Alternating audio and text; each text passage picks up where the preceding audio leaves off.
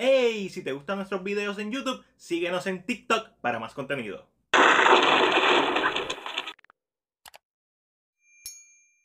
La primera parte de esta cuarta temporada estuvo en la madre. Pero eso no significa que sea perfecta. En sus mejores momentos fue tan buena como la primera temporada. En episodio 4 incluso mejor. Pero en sus peores momentos me puse así. Esto que estoy viendo no me interesa.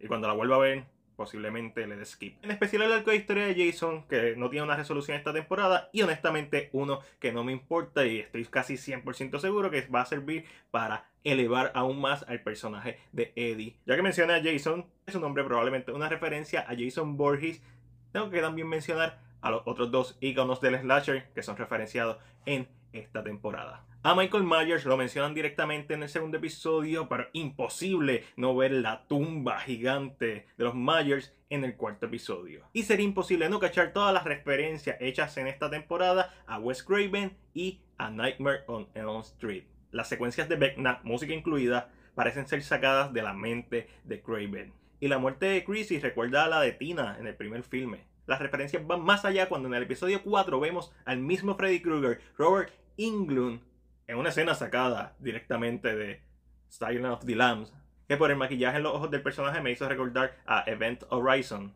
Y obviamente no pasa desapercibido que técnicamente en esta escena vemos a otra Nancy con el slasher de Springwood. Aunque los poderes de Beckman son más una referencia a Freddy Krueger y a Pennywise, el payaso de It, su voz, además de Krueger, también me recordó a la de Pinhead. Y hay referencia a Pinhead en esta serie cuando vemos el ático de la casa de los Creed y vemos una escena de, ¿verdad?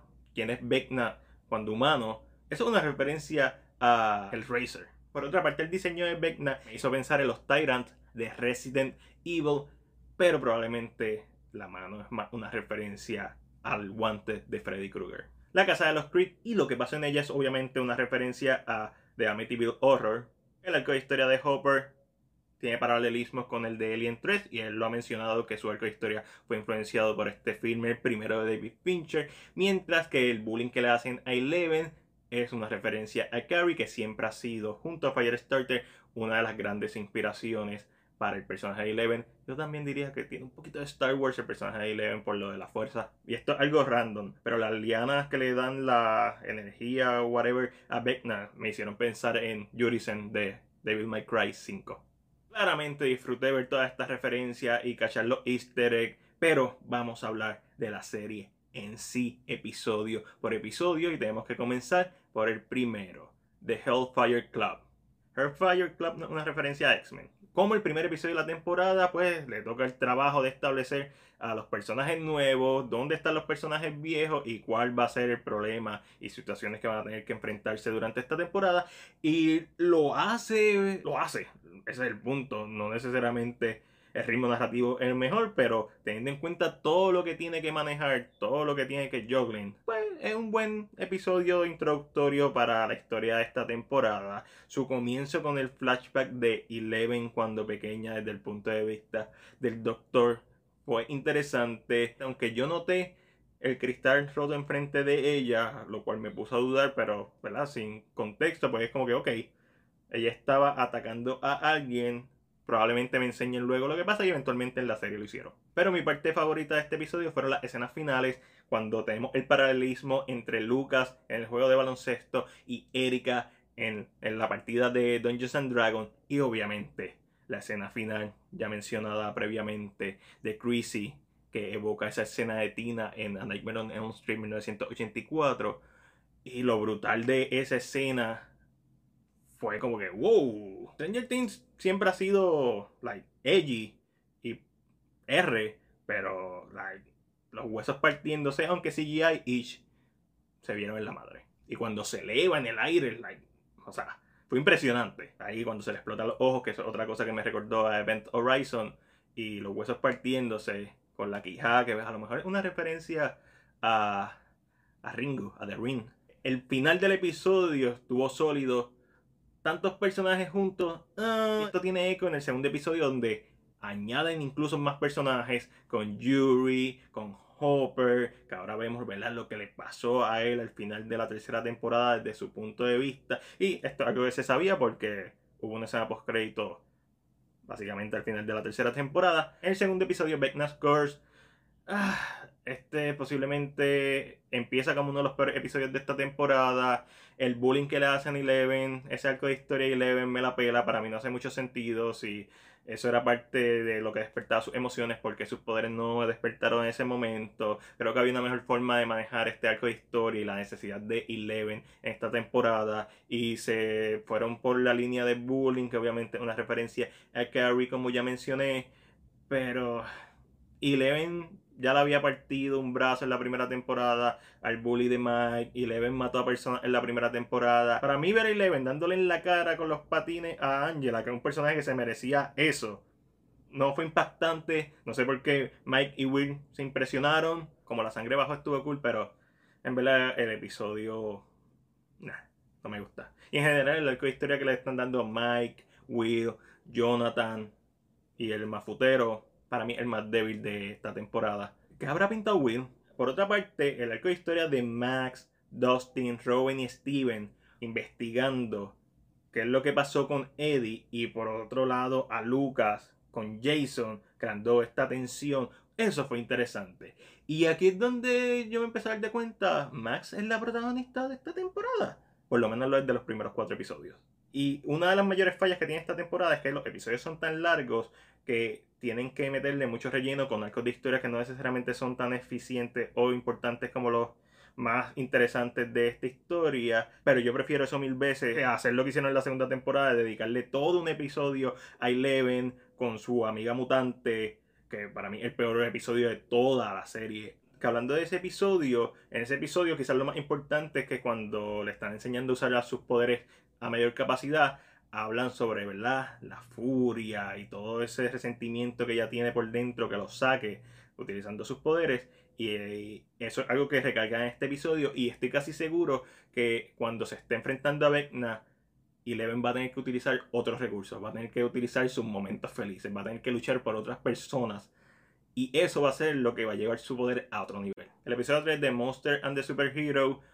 Es un episodio que también se siente de relleno como el 2, pero el final es poderoso. ¿Por qué? Porque por un lado tenemos a Joyce Murray en el avión, me, a Nancy y Robin investigando en la biblioteca lo que pasó con los Creed en los 50. Que eso está chévere. Soy solamente yo, el personaje de Robin le subieron 11 en esta temporada y la exageraron. No es que Maya Hawk hizo un mal trabajo.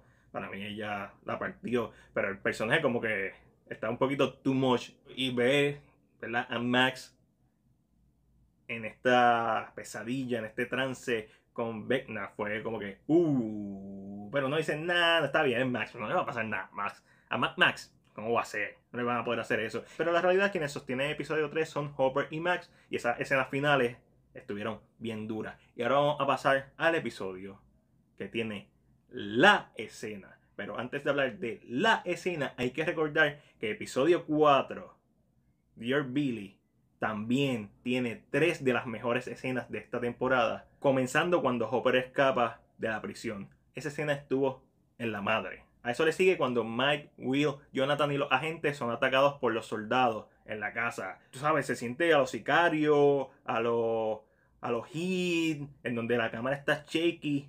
Esta escena estuvo en la madre. Este episodio también tiene la escena de The Silence of the Lamb y el flashback de Victor Creek que estuvo en la madre. Pero todas estas escenas son opacadas por la madre de todas las escenas de esta temporada de Stranger Things y debatiblemente una de las mejores, si no la mejor escena de toda la serie. La escena. Es tanto así que cuando yo menciono la escena, tú sabes de lo que estoy hablando. Max en el Upside Down. Y esta es la escena que me hizo decir, no, Max es la protagonista de los primeros cuatro episodios de esta temporada y a mí no me hubiera molestado que hubiera sido la protagonista del resto de la serie. Esta escena tiene todo el impacto emocional, tiene todo el talento en lápiz, dirección, actoral y escrito y emocional y manipulativo y nostálgico que hace Stranger Things ser Stranger Things. Cuando empieza este episodio tú dices no le va a pasar nada, pero cuando esa chamaca huele en el aire con los audífonos y tú ves que los audífonos no están haciendo el efecto que uno pensaba que iban a tener, dices, no. y te pones al borde de la silla y de momento cuando apuñala a Vecna, tú dices, pues ok, pero cuando la ves corriendo y sabes que ella está en el mundo de él, dices, esto se jode. Y está el borde de la silla, aguantando la respiración, está la música, están cayendo cosas y no hay persona en este mundo que por una fracción de segundo no dijo, hasta aquí llego Max. Y fue, y cuando termina la escena, esta sensación de alivio está en la madre, pero en la madre, mega en la madre. Este episodio es una A+. Pero hay que seguir hablando de los demás episodios, ya que este marca el final del primer arco de historia de esta temporada. Y comenzamos con episodio 5 de Nina Project, que básicamente tiene la misma función de episodio 1, de establecer hacia dónde vamos. Hay que muchas cosas pasan en episodio 5, pero el payoff, la resolución, la vemos en el episodio 6. Susie ayudando a Mike y compañía con las coordenadas. Eh. Joyce y Murray están protegidos por la armadura del libreto y pues sobreviven a un aterrizaje forzoso. Y ahora están un paso más cerca de llegar a la cárcel. Jason pues incita a los residentes de Hawkins a que busquen a Eddie para lincharlo, lo cual me recuerda a Halloween Kills y Evil dies tonight. Ese arco de historia en general de Jason es uno de relleno, así que tampoco es que me importa mucho. Lo que sí me gustó mucho de esa escena es que por primera vez vemos a todos los padres juntos y hay un aspecto emocional, especialmente con la mamá de Dustin, que me encantó y creo que deberían capitalizar un poquito más en ese aspecto de la serie. Y obviamente el final con Steve entrando al Upside Down forzadamente estuvo bien intenso y como se acaba dicen, no me matan a Steve, se lo repito, no me matan a Steve, vamos a tener un problema bien grande. Pero mi teoría es que el que va a morir, el que se va a sacrificar, va a ser Eddie. Como dije, no ven los trailers, porque hay una escena que no ha salido en esta primera mitad, que vemos a Eddie haciendo algo que para mí da alusión a que él va a querer dejar de huir, que es lo que ha mencionado ¿verdad? en los episodios finales mucho, y que va a tomar acción y va a ser el héroe, o va a tener ese momento heroico. Y creo que la escena va a estar en la madre. El episodio 7 también estuvo en la madre. La escena del Demogorgon en Rusia, el reencuentro entre Hopper y Joyce, el corillo en el Upside Down y Max, Dustin, Lucas y Erika comunicándose con ellos, el Stinger de Nancy siendo poseída por Vecna y ese último flashback que nos revela que uno es Vecna. También ver cómo Eleven lo derrotó. Por cierto, el CGI de Eleven cuando es chiquita es medio cuestionable. Para finalizar, Stranger Things 4, parte 1, es una historia que se beneficia del trabajo de desarrollo hecho a los personajes en las primeras tres temporadas, con un guion y estructura que va pasando como papa caliente entre un grupo de personajes a otro. Lamentablemente no todos son igual de interesantes o impactantes, lo que hace que sea un poco desbalanceada cuando comienza, pero después del episodio 4 en adelante uno está con la serie, haz lo que tú quieras, me diste uno de los mejores episodios de la serie con Dear Billy, así que estás perdonada. Cuando el episodio 7 termina, es como que, no, ahora tenemos que esperar a julio 1 para ver los próximos dos episodios, que básicamente son como cuatro episodios metidos en dos de esta temporada y una última temporada que anunciaron ya, de la, quinta es la final. Y es por eso que entre lo bueno, lo malo y lo ok, yo le voy a dar Stranger Things 4. Una B. Pero esa es solamente mi opinión. Y cuando salgan los últimos dos episodios, voy a reevaluar esta temporada como una y voy a dar mi nota final. Ahora déjame saber la tuya en la sección de comentarios. Como siempre, si te gustó este video, dale like y compártelo. Recuerda suscribirte a nuestro canal de YouTube y darle a la campana de notificaciones para que no te pierdas nuestro contenido. También nos puedes seguir en nuestras diferentes redes sociales, Facebook, Instagram, Twitter, Vero y ahora en TikTok para más contenido. Este fue Mac de CinePR y será hasta la próxima.